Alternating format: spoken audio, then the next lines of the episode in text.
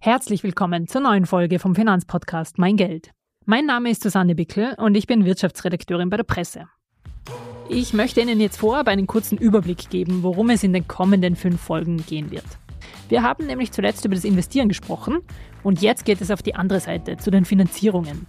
Ich werde also natürlich über Hypothekarkredite sprechen, also das bedeutet über Immobilienfinanzierungen, aber auch zum Beispiel über Leasing, also etwa, ob man sein erstes eigenes Auto besser kaufen oder leasen soll. Und dann gibt es noch eine Folge, auf die ich mich persönlich schon sehr freue, über Bildungskredite. Studienkredite sind nämlich zum Beispiel in den USA an der Tagesordnung und auch in Europa, etwa in Deutschland, recht einfach zu bekommen. Aber in Österreich sind Studienkredite tatsächlich noch ziemliche Mangelware, beziehungsweise sie werden gar nicht angeboten. Und das bedeutet auch, dass sich nicht alle Menschen studieren leisten können.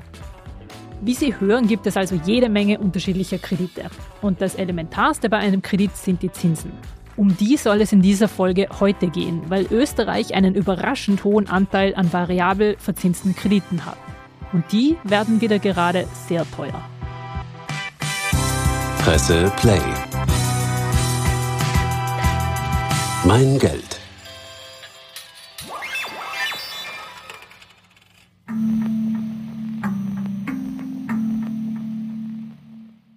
Beginnen wir jetzt aber noch einmal ganz von vorne.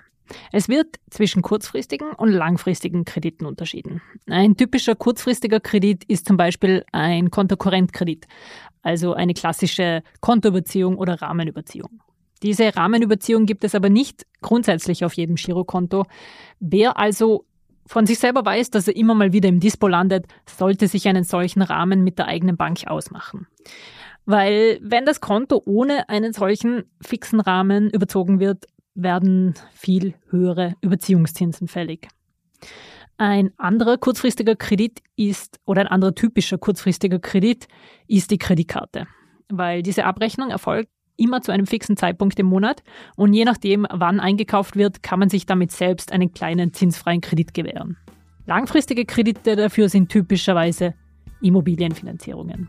Die werden üblicherweise für eine Laufzeit von mindestens 20 bis 30 Jahre abgeschlossen.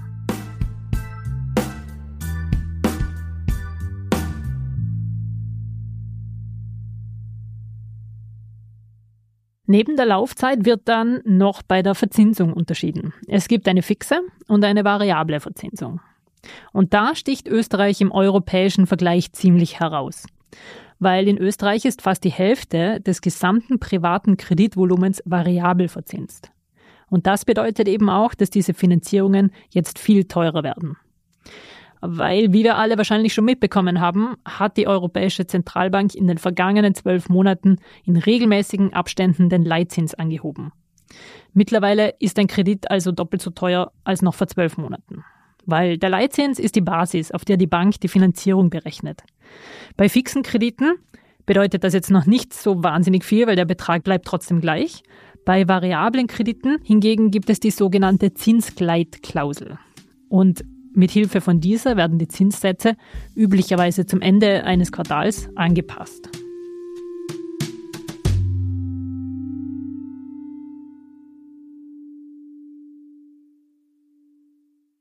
Aber was heißt das jetzt konkret für meinen eigenen Kredit? Ein höherer Zinssatz verteuert natürlich den Kredit. Dies hat Auswirkungen einerseits auf die Gesamtkosten von einem Kredit und andererseits auch auf die monatliche Belastung. Um jetzt mal ein bisschen konkreter zu werden, sehen wir uns das Ganze mal anhand eines Beispiels an. Stellen Sie sich vor, wir haben noch einen aushaftenden Kredit in Höhe von 100.000 Euro und haben bisher 2% Zinsen dafür bezahlt.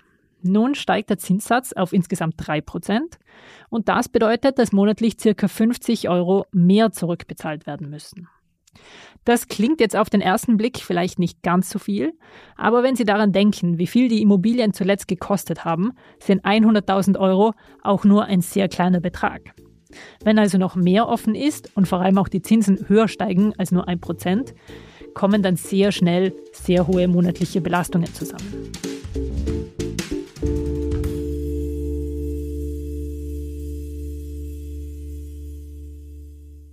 Was kann ich jetzt also konkret machen, wenn mein Kredit sehr teuer wird?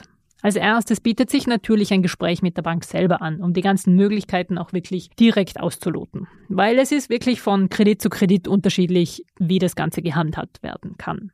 Es gibt aber vier Optionen, die wir uns jetzt hier mal ein bisschen genauer ansehen. Die Option Nummer eins ist, auf einen fixen Zinssatz umzusteigen. Ein fixer Zinssatz schützt nämlich grundsätzlich vor weiteren Zinsanstiegen. Und es ist auch möglich, wenn ein Kredit läuft, von variabel auf fix umzusteigen. Das Ganze ist aber mit Kosten verbunden, deswegen muss das immer individuell mit der eigenen Bank abgeklärt werden. Und es ist auch so, dass fixe Zinssätze üblicherweise nicht für die gesamte Laufzeit vergeben werden. Die sind immer auf 10 oder 15 Jahre beschränkt. Natürlich will die Bank auch an dem Ganzen verdienen und verlangt für die Zinsfestschreibung einen Aufschlag auf den aktuellen Zinssatz. Das könnte oder das wird jetzt natürlich relativ hoch sein, aber eine Option ist es trotzdem, um die Kosten zu fixieren und zu wissen, mit welcher Belastung man monatlich rechnen muss. Die zweite Option, die sich anbietet, lautet Rückführung. Das kann entweder der ganze Kredit sein oder aber eine Sondertilgung. Weil in den vergangenen Jahren waren die Zinsen ja relativ niedrig und es kann gut sein, dass man sich ein bisschen Kapital angesammelt hat und damit jetzt eine Sondertilgung leisten kann. Diese reduziert zwar nicht die monatliche Rate, verkürzt aber die Laufzeit des Kredites. Eine Sondertilgung ist aber gar nicht bei jedem Kredit möglich. Deshalb wieder zurück zu unserem Ausgangspunkt. Immer mit der Bank besprechen, ob eine Sondertilgung bei Ihrem eigenen Kredit möglich ist, erlaubt ist und keine Sonderkosten verursacht. Die dritte Option heißt Laufzeit verlängern. Das ist vor allem eine Alternative, wenn die reelle Gefahr besteht, dass die monatlichen Raten bald nicht mehr bezahlbar sein werden. Sie ist allerdings nur dann umsetzbar, wenn die maximale Laufzeit noch nicht ausgereizt wurde. Der Nachteil des Ganzen ist, dass durch die Verlängerung die Gesamtkosten des Kredits steigen. Weil dadurch, dass sich eben die Laufzeit verlängert, indem das Kapital verzinst wird, muss man insgesamt mehr zurückbezahlen als ursprünglich erwartet. Und die vierte Option ist natürlich im täglichen Leben mehr einsparen. Also Sie können sich ansehen, wo Sie wirklich noch einsparen können. Dazu empfiehlt es sich, eine ehrliche und realistische Haushaltsrechnung durchzuführen. Damit kann man im eigenen Budget große Kostenpunkte aufdecken und auch feststellen, welches Einsparungspotenzial tatsächlich vorhanden ist.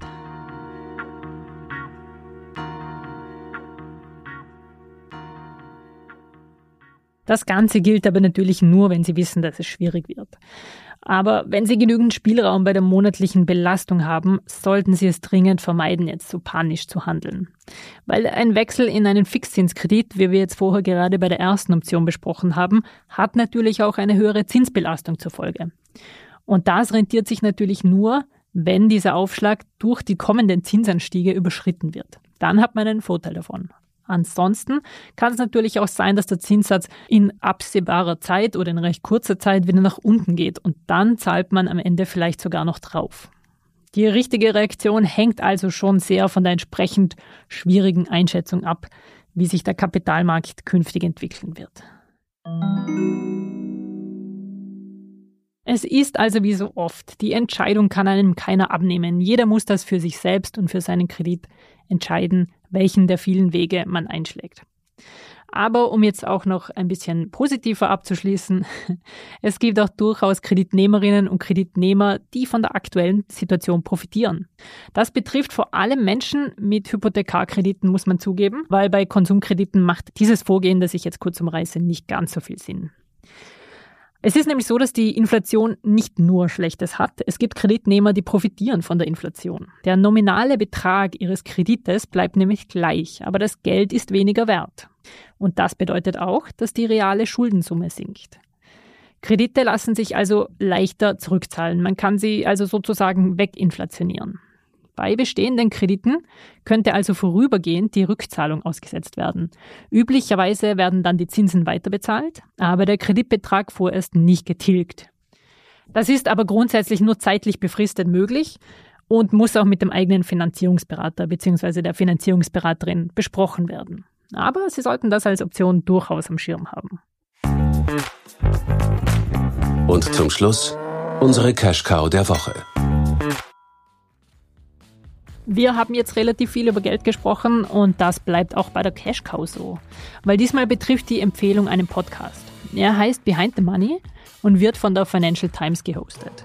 Besonders empfehlenswert ist die aktuellste Folge. Da geht es um den digitalen Euro und es wird analysiert, wie weit ist man mit dem Ganzen, wie viel Sinn macht das. Und ich glaube, in einem Land wie Österreich, das Bargeld sehr liebt, ist das schon durchaus hörenswert. Und damit tschüss und wir hören uns nächsten Montag wieder.